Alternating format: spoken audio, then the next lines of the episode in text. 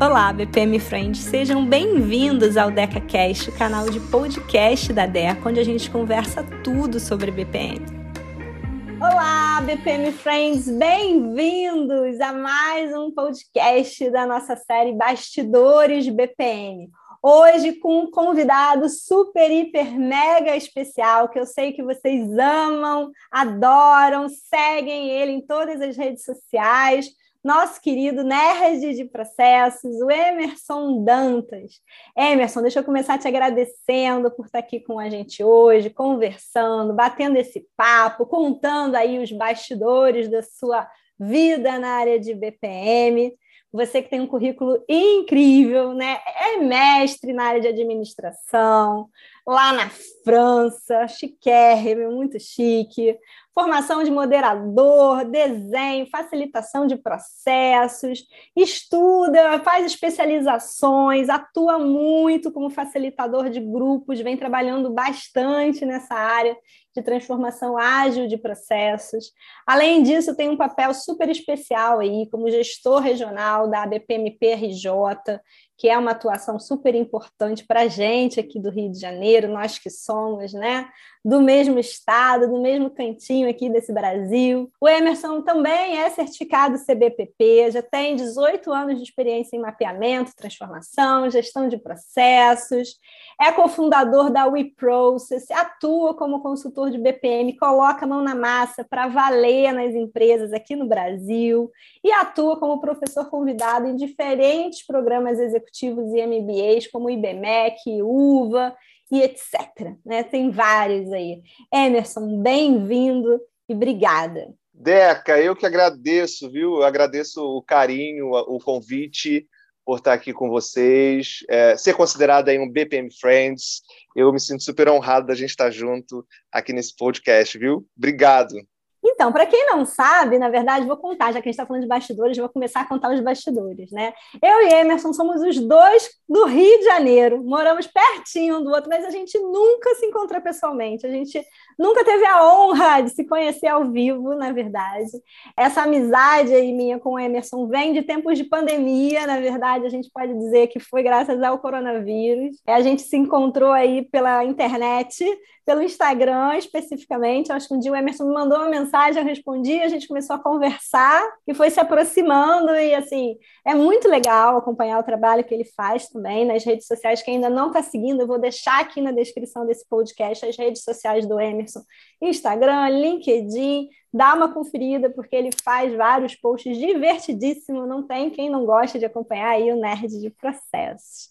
Emerson, é uma honra estar tá podendo aí conversar e saber um pouquinho mais aí dessa história. Vambora, Deca, vambora, vambora. A gente tem que marcar é, é, aquele vinho que a gente tem que marcar, né? Quando passar esse tempo de pandemia, de marcar aquele vinho, aquela conversa, aquele bate-papo para a gente fazer aí realmente um bastidor ao vivo, a gente pode até gravar, um bastidor ao vivo de BPM. Boa, boa. Então vamos lá, vamos ao que interessa. Emerson, começa me contando, cá entre nós, duas coisas pessoais e esquisitas sobre você que a galera normalmente não sabe ainda. Ó, vamos lá, coisas pessoais, né? Eu sou fã, mas eu sou muito fã de Harry Potter. Tipo, eu tô maratonando de novo os oito filmes do Harry Potter. Agora com meu filho, eu praticamente forcei meu filho a gostar de Harry Potter. Então, assim, esse para mim é um caso. O pessoal fala assim: nossa, mas você é tão sério. Fala assim, vocês não têm ideia. Eu sou fã de Harry Potter. Uma coisa muito esquisita. Ah, não, tem uma outra coisa também assim. Eu adoro cozinhar, né? Então, assim, aqui em casa, quem cozinha sou eu, minha esposa lava a louça, então adoro cozinhar. Meu filho agora tá, tá começando a querer aprender a cozinhar também. Tem uma coisa muito esquisita minha, por exemplo, eu eu tenho alguns tremeliques. Então, se eu estou perto, perto de dormir, eu dou uns três tremeliques para dormir. Minha esposa já até sabe. Fala assim: ele vai dormir, tá dando tremelique. E eu sou capaz de estar tá dormindo, vocês conversando, eu é, no meio da conversa eu interrompo vocês e entro no assunto. Não me Jura? pergunte como. Não me pergunte como, mas eu vou interromper a conversa, vou entrar no meio do assunto e depois eu vou dormir novamente. Eu acho que eu fico com o meu ouvido, sei lá, não sei como é que funciona, mas o pessoal morre de rir. Eu tinha um professor na faculdade que era assim, o Chechel, todo mundo contava essas histórias sobre ele. A gente estava lá, ele de repente dava uma cochilada e ele acordava e ainda fazia uma pergunta pertinente, e te deixava numa saia justa. Ele era assim. Mas foi o único caso, esse outro seu aí, eu não conhecia, não, Emerson. Que perigo, hein? Nossa Senhora. Perigosíssimo. Tá dormindo perto de mim e sabe que eu tô ouvindo tudo. Depois não eu não lembro, mas eu.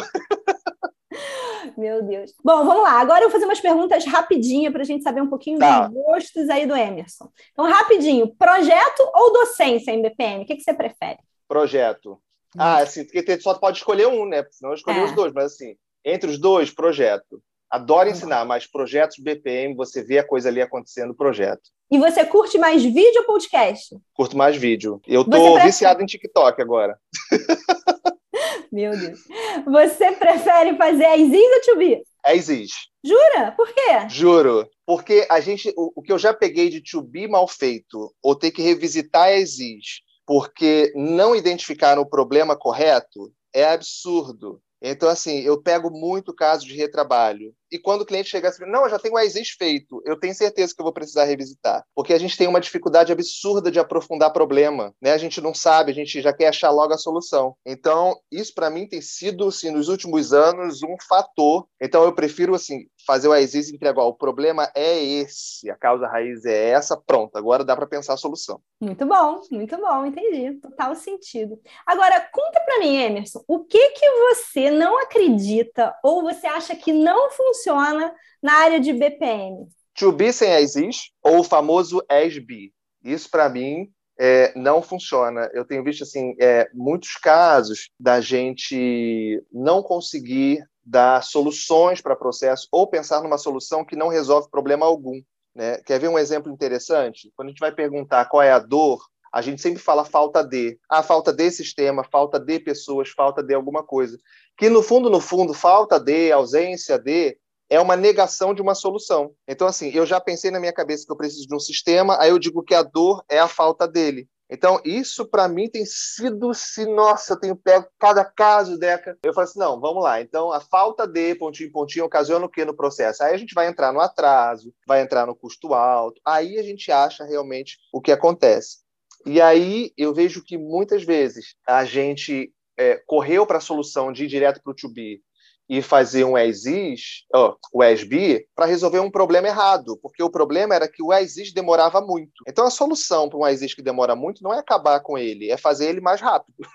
então a gente tem, é, tem um problema. Então essa é uma coisa para mim que eu não acredito. Outra coisa que eu não acredito é tentar mapear processos sem os envolvidos. Tentar adivinhar uh, processo e aí no final das contas vai ouvir um, é, não foi isso que eu disse, não é assim que funciona o processo, e aí você perde muito tempo, tem retrabalho. Então, as duas coisas eu não acredito mesmo que funcionam. Emerson, e conta uma coisa para mim. Alguma vez durante essa sua trajetória aí de nerd de processos, você já pensou em desistir da área de BPM? Ai, desistir não. Desistir da área de BPM não. Eu já confundi conciliar disciplinas com desistir. Por exemplo, quando eu entendi que processos era muito mais sobre pessoas do que sobre fluxos, em algum momento eu falei assim, acho que eu vou para a área de psicologia, mas não para desistir de BPM, para conciliar disciplinas, sabe? Conciliar conhecimentos. Então aí eu fui entendendo que no fundo eu não queria desistir, eu queria conciliar psicologia, queria conciliar administração geral, queria conciliar estudo de negócios, empreendedorismo, tudo ligado à BPM. E aí, quando eu entendi isso, eu sabia, bom, BPM eu não desisto. Agora eu preciso pegar as disciplinas e os conhecimentos que eu acho pertinente, que vai agregar e completar e trazer mais esse repertório, né? ampliar esse repertório. Mas desistir da área nunca. Me apaixonei. É apaixonado, é apaixonado é, mesmo. Né? É, me apaixonei e, e, nossa, sabe que outro dia falando assim, eu me emocionei outro dia que eu estava fazendo o lançamento, né? E aí, cara, eu fiz uma live no, na, na, aula de abertura. Deu 400 pessoas. Eu fiquei tão feliz que deu 400 pessoas. E estava meu primeiro chefe. O meu primeiro chefe, do meu estágio técnico, eu tinha 16 anos. Eu entrei nesse estágio dentro de um projeto de, de melhoria de processos. Era um concurso que a Embrapa fazia, eu acho que ainda faz, não sei, é, de melhoria de processo nacional. E a unidade que eu estava, ela ganhou terceiro lugar. E eu estava nesse projeto. Não tinha noção do que era processo, mas Cara, esse chefe, né, me fez apaixonar assim pela área. E eu fiquei tão emocionado que ele estava participando da live. Outro dia ele me mandou uma mensagem, falou assim: "Você me ajuda aqui com o processo?" Eu falei assim: "Cara, agora". Tão legal assim, ter revisitado esse passado. Eu tinha 16 anos, nossa, faz tempo pra caramba. faz 20 anos isso. Não se entrega, Emerson, não se entrega. Ih, já era, já falei. Ai, meu Deus. Emerson, agora conta aqui para mim, papo de bastidor.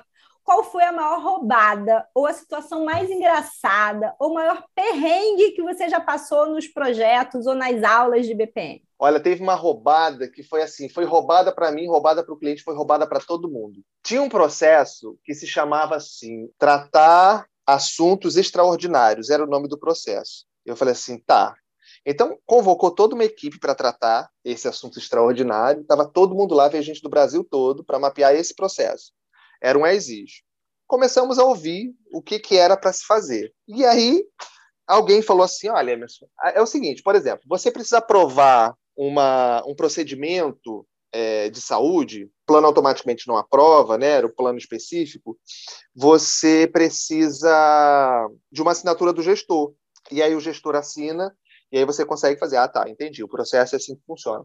E aí eu fui perguntar, que tipos de procedimentos? Um olhou para a cara do outro e começaram a falar assim, ó, olha, procedimento que você quiser. Aí eu senti que tinha um clima no ar, eu falei assim, mas que tipo de procedimento, né? Para tentar aprofundar o problema. Ah, a esposa do fulano já fez uma cirurgia plástica, e aí aquilo foi gerando um constrangimento no grupo, um constrangimento, que a gente teve que parar a reunião, e eu tive que perguntar para o gestor, assim, a gente vai realmente mapear esse processo? Porque, tipo, vai documentar isso?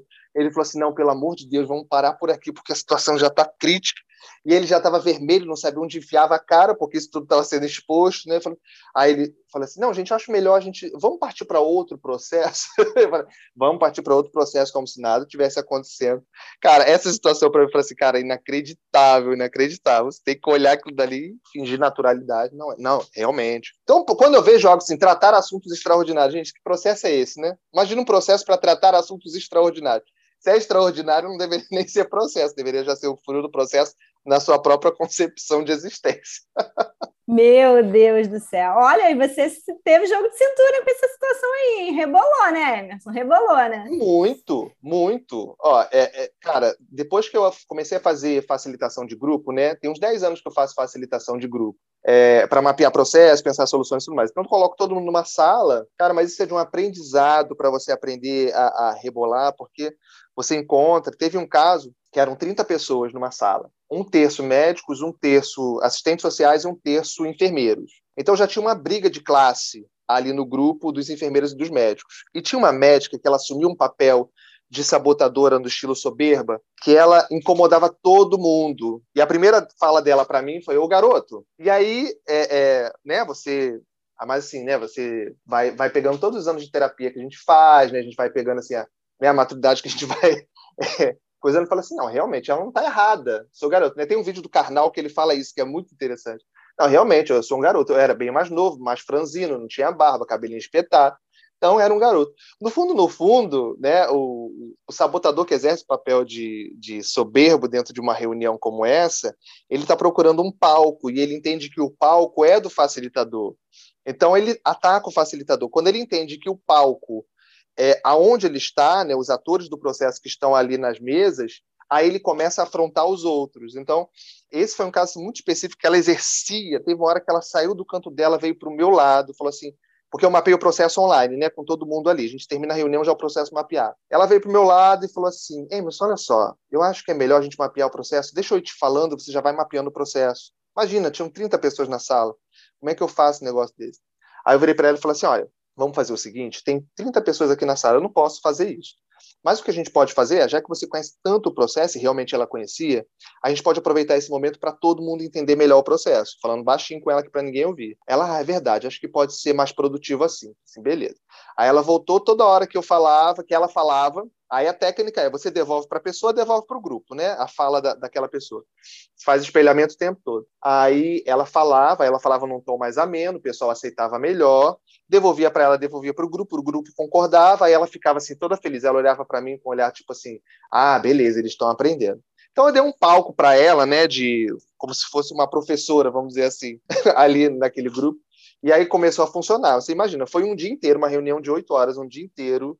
Foi desgastante demais, demais. Eu saí dali precisando, assim, pro soro, sabe? Assim, precisando de um soro na veia, porque foi bem complicado. Então, assim, acho que foram dois casos, assim, que foi, assim, roubada total e, e, e eu tava assim, meu Deus do céu. Mas um aprendizado absurdo.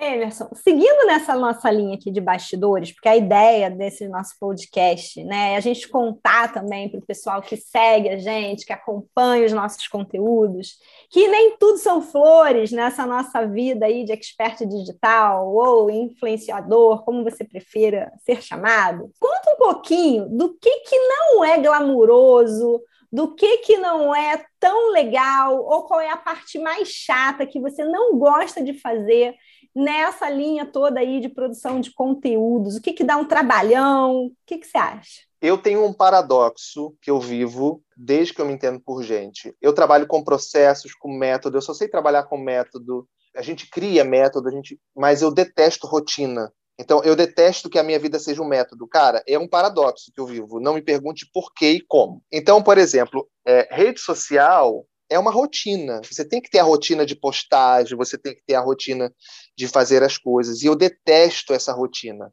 Essa rotina, para mim, me mata. Então, às vezes, eu, eu falo assim: não, já deixa eu planejar aqui todos os posts. Às vezes, eu não tenho ideia do que postar. Aí eu falo assim: também não vou postar. E aí, eu vou tentando. Mas, assim, é, essa parte de você ter que fazer, eu acho que quando entra numa questão do tenho que fazer, isso já bate aqui um, um uma chavezinha que fala assim, não, isso é chato, não. Se eu tenho que fazer, virou obrigação, aí já começa a, a me dar uma certa, um certo tremor, uma certa taquicardia. Então, assim, essa parte chata de você ter que ficar criando, procurando, vendo. Eu gosto assim, eu tenho um insight, pá, eu escrevo, eu tenho um site, eu tenho um grupo no WhatsApp, eu comigo mesmo. É, também tenho esse grupo. Insight. Você também tem. chamado Insights. E aí, assim, eu tenho uma ideia, pá, eu jogo ali, eu falo assim, cara, eu vou fazer assim. Então, essa vai ser minha rotina. Minha rotina vai ser eu tenho um insight, tenho 10 insights. Cara, às vezes eu tenho assim, um dia que eu tenho 10 insights no dia. Tem dia que eu não tenho um insight. Então, assim, eu tenho 10 insights, pá, eu jogo lá naquele grupo e a hora que eu vou fazer o post, eu já sei o que, que eu vou colocar. Então, eu já tenho um backlog já de possíveis posts que eu posso fazer, já porque essa parte, essa rotina me, me incomoda. É o tem que, né? O grande problema é o, o tem, tem que, né? que, exatamente, exatamente. Porque nessa vida aí de produção de conteúdo, a gente fica meio escravo, né? Você tem que estar com tal frequência, você tem que entregar aquele vídeo toda semana, você tem que escrever aquele post, blá, blá, blá, blá, blá, blá. E isso, às vezes, eu acho que é a parte mais pesada aí, né? Dessa produção toda. E vem cá, agora conta pra gente aqui, nos nossos bastidores do DecaCast, qual foi aquele e-mail, mensagem, DM, interação, comentário mais esquisito, mais estranho que você já recebeu? Você já recebeu cantada? Conta pra gente, quero saber. Eu já recebi algumas cantadas, e assim, pessoal, é, é engraçado, porque assim, é, o, meu, o meu Instagram, eu sou muito ruim de Instagram, minha esposa é muito boa de Instagram, eu, eu sempre fui muito ruim. Então eu estou aprendendo agora, minha esposa conhece mais. Então o que, que eu faço? Eu tenho meu Instagram no meu celular e no, no, celular da minha esposa, porque às vezes é ela que, que, que responde, é ela que faz alguma coisa para mim, ela tem uma ideia e já coloca. Então, às vezes é muito engraçado, que às vezes alguém manda uma cantada, aí já mandaram algumas cantadas. Ela fala assim: ó, eu respondo, você responde. eu falo assim: ah, responde aí para mim. Algumas eu não respondo. Eu já recebi uma que foi bem pesada, que eu nem respondi. Eu falei assim: eu vou ignorar completamente, vou fingir nem que eu, que eu li que não vai rolar. Então, assim, é, já aconteceu. E assim, aqui a gente leva de boa, né? Porque é, é aquela história. Minha esposa é psicóloga, né? Então tem aquela história do. Não é porque você é bonito, muito legal. Não, não é nada disso. É porque você está numa figura ali de, de liderança. Você tá numa, é, é a mesma questão com o professor, com o consultor, com o chefe, você está numa posição que já incide numa possibilidade, né? Então as pessoas, sei lá, tem gente que é muito carente, né? Aí vê ali na, na, naquela figura que está ali no Instagram, é, na rede social, ali na frente, alguém que vai poder, de alguma forma, suprir uma carência, não sei. Então, mas assim que a gente lida aqui. Já recebi, assim, cantado, algumas mensagens esquisitas. Eu, eu recebi outro dia uma, uma mensagem de uma pessoa querendo fazer benchmarking. Aí eu falei assim, olha, difícil para fazer o benchmark e tudo mais, depende da empresa, a empresa tá, não, eu queria fazer um benchmark com você, assim, eu tenho algumas dúvidas e eu queria te mostrar um fluxo, um, um processo para você me ajudar a tirar essas dúvidas e resolver o problema. Então eu queria fazer um benchmark. Eu falei, não, você não quer um benchmark, você quer uma mentoria. é diferente. Então, mas assim, não, aí não dá, né? É, uma coisa assim, é, o meu tempo, né? Aí cada vez mais a gente vê isso, né? O meu tempo não é não é barato no sentido de se eu posso estar uma hora com meu filho, isso para mim é muito caro. É muito caro ter uma hora com meu filho. Então, eu desprender, despender de uma hora com meu filho, com a minha esposa, com a minha família, né? É, fazer alguma coisa tem que ser muito legal, tem que ser muito bacana, tem que valer a pena. E quando a pessoa já chega assim, né, pedindo um benchmark, mas na verdade é uma mentoria, aí não rola, não rola. Tão cantado não rola, essas coisas não rolam. Não, e pedindo para você trabalhar de graça, né? Porque eu vejo que você já faz várias mentorias gratuitas lá nas suas caixinhas no Faço Instagram. um monte. Mas nesse caso aí, revisar um fluxo inteiro, né? O Ulisses também comentou no nosso episódio anterior aqui que passou por uma situação exatamente que mandou um projeto inteiro para ele revisar de graça, assim, né? Não dá, né, Deca? Não dá. Não tem como, cara. Não tem cara. Nossa hora é cara, nesse sentido, né? Assim, é, cara, é uma hora que eu posso estar com meu filho. Cada vez que eu falasse pro meu filho, assim, ó, papai tá trabalhando, é doído para ele. Então, cara, tem que ser um projeto bacana, tem que ter um retorno, não adianta. Tem que ter um retorno financeiro, tem que ter um retorno de qualidade, tem que ser bacana, tem que ser divertido, né? É, não dá, não dá. E tem gente que não tem noção mesmo, né? Aí tem gente sem noção na vida, né? Tem gente que não tem noção. Aí você tem que dar um chá de bússola para a pessoa, né? Para pegar um norte interessante. Emerson, e outro assunto, como é que você lida com a concorrência na área de BPM? Você é daqueles que fica neurótico, se preocupa, segue todo mundo, se desespera, não indica ninguém, ou você está de boa, você lida com isso uma boa, você aceita novos parceiros, novos colegas, como é que é isso? Cara, é, é muito engraçado, porque assim, eu não vejo concorrência, né, nesse, no sentido da concorrência. Porque assim, se a gente for pegar, vamos lá, né, o conceito da concorrência é, não é ser melhor do que o outro, é ser único, né? Porta já trazer esse conceito do ser único. Então, a minha concorrência é eu tentar ser único, né? Então, assim, eu tento trazer alguns aspectos da minha forma de trabalhar que seja único. Se eu perdi um cliente para um colega, é porque aquele cliente já não era meu. Né? Minha mãe me ensinou isso desde pequeno. Se você perdeu alguma coisa, é porque já não era seu. Então você não perdeu. A gente não perde aquilo que não é nosso. Então, assim, é, cara, eu acho que é tão rico a gente estar tá com os nossos colegas. Por exemplo, isso que a gente está fazendo aqui, vamos dizer assim, né? a WeProcess e a DECA né, são concorrentes. E, cara, a gente está aqui criando junto, fazendo junto. Isso movimenta o mercado para nós dois. Quem se identificar com a DECA vai fechar negócio com a DECA. Quem se identificar com o Emerson vai fechar negócio com o Emerson.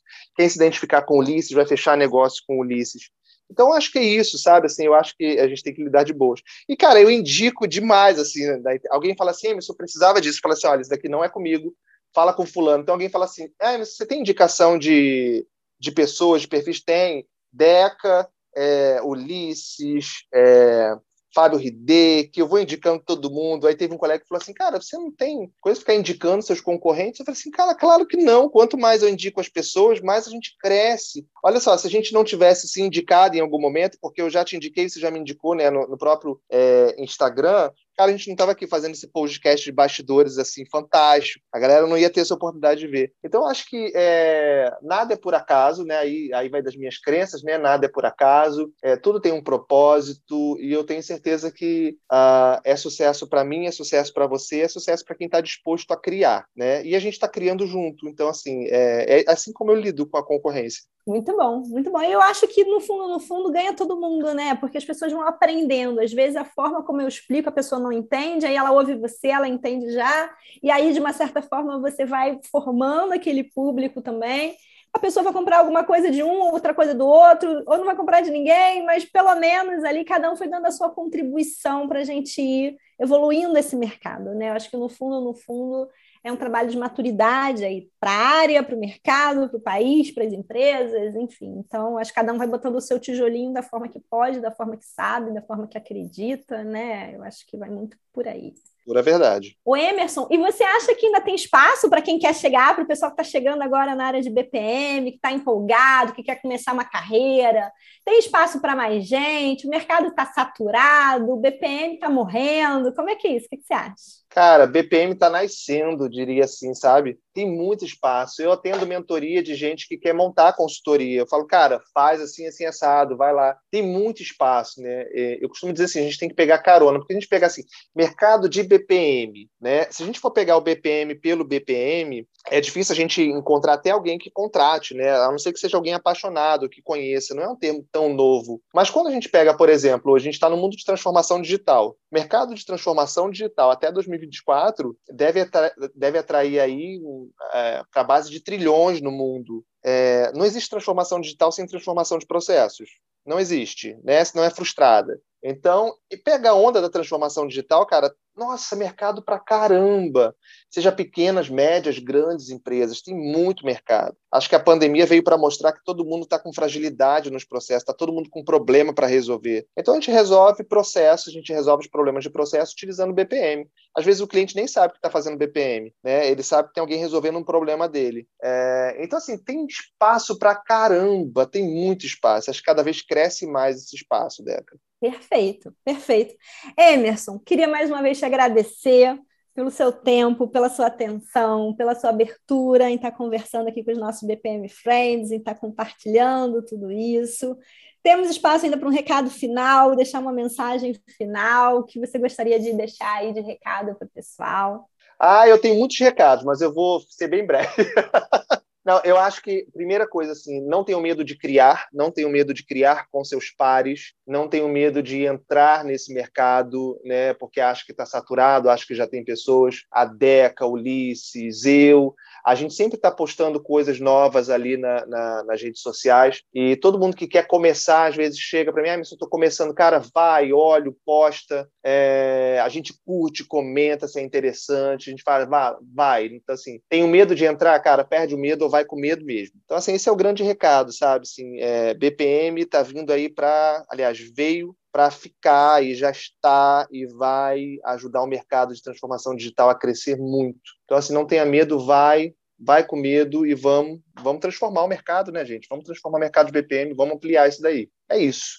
E te agradecer muito, Deca. Te agradecer pela oportunidade. Já te falei isso várias vezes, né? Sou teu fã, de verdade. É... Já do Deca. Então, assim, para mim é uma honra estar aqui com você, viu? E quando passar esse período todo de pandemia, a gente tem que fazer os bastidores ao vivo. Vamos marcar eu, você e o Ulisses, a gente vai, a gente fica ali no Forte Copacabana, o Ulisses vem de, de, de Brasília para cá, nós três ali tomando nosso vinho, nosso café e fazendo bastidores BPM ao vivo. Tá bom, não, esse, esse vinho tem que sair, quero conhecer a Marcela, até hoje não consegui nem conhecer a Marcela, meu Deus do céu, tem que rolar, a gente pertinho, olha, gente, é muito perto, Emerson, é muita falta de vergonha na cara nossa hoje em não dia. Não é?